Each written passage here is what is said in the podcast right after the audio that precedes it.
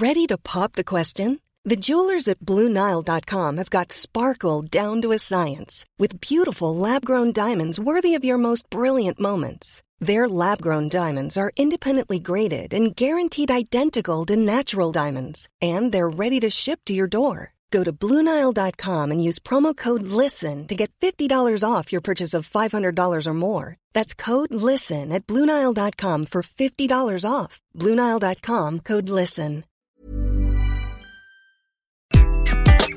Bonjour, dans cet épisode, je vais répondre à la question Un manager peut-il être de mauvaise humeur?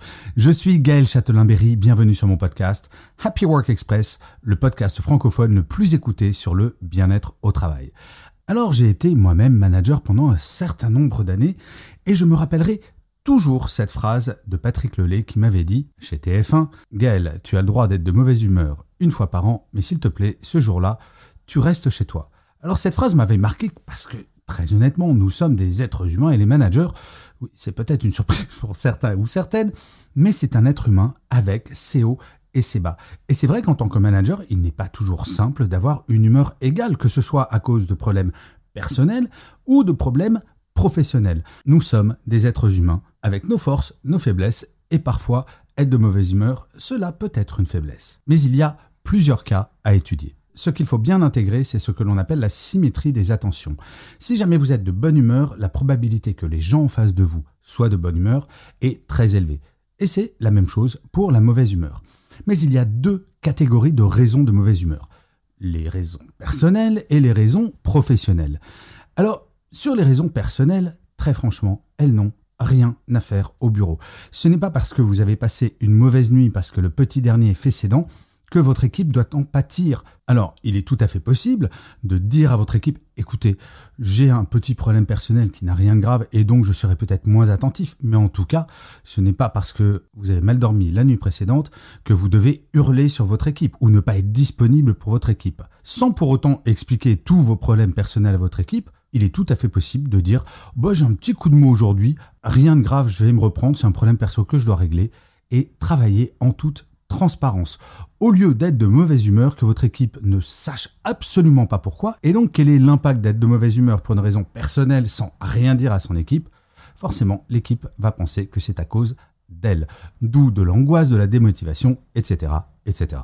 Alors ensuite, on peut être de mauvaise humeur pour des raisons professionnelles. Et là, il est très important, à mon sens, de comprendre la différence entre le fond et la forme. Imaginons, je suis de mauvaise humeur parce que mon équipe n'a pas atteint ses résultats. Oui, ça me met de mauvaise humeur, mais pour autant, si sur le fond, je suis de mauvaise humeur, sur la forme, je n'ai pas à hurler et à dire à mon équipe vous êtes trop nul, c'est une honte, ça me met dans une humeur de chien et de faire payer. L'idée quand je parle de mauvaise humeur, c'est véritablement de réagir avec une forme qui n'est pas appropriée et donc de faire sentir véritablement physiquement et dans le ton que l'on utilise que l'on est de très mauvaise humeur. On peut très bien dire à son équipe qui n'a pas atteint ses résultats de façon très calme, voire même en souriant, écoutez les amis, nous n'avons pas atteint les objectifs. Alors effectivement, ça ne me réjouit pas, mais il n'y a pas mort d'homme, c'est pas la fin du monde. On va essayer dans un premier temps de comprendre pourquoi on n'a pas atteint les objectifs et deuxièmement, qu'est-ce qu'on met en place pour les atteindre plus tard? Alors ensuite, il y a la mauvaise humeur professionnelle pour des raisons personnelles. Je m'explique. Si en tant que manager, votre collègue manager vous a fait une crasse, quelque chose de pas sympa, ou même votre N plus 1 vous a mal parlé, vous, ça vous met de mauvaise humeur, eh bien vous devez jouer au parapluie. Ce n'est pas parce que votre propre manager vous a crié dessus ou a eu un comportement qui vous-même vous a mis de mauvaise humeur que vous devez répandre la mauvaise humeur sur votre équipe. J'avais vraiment beaucoup aimé ce que m'avait dit un de mes managers quand j'étais en entreprise de dire vous devez être apaisant pour votre équipe et en aucun cas redescendre le stress. Si quelque chose vous stresse au travail, votre équipe n'a pas à en pâtir. Et en fait, c'est vraiment comme pour le personnel. Si jamais vous venez de vous prendre un savon par votre N plus 1, eh bien rien ne vous empêche de dire à votre équipe, écoutez, aujourd'hui c'est un petit peu tendu, sans donner des détails, parce que ça ne regarde pas forcément votre équipe, et de dire, bah, aujourd'hui, ouais, je suis un petit peu tendu, donc euh, je vais peut-être être un peu moins disponible. Et de le dire avec le sourire, car ce qui motive une équipe avant tout, c'est d'avoir un manager à qui on a envie de s'identifier Et on s'identifie tout de même plus facilement à quelqu'un de souriant, d'empathique, de sympathique, même j'irais jusqu'à dire.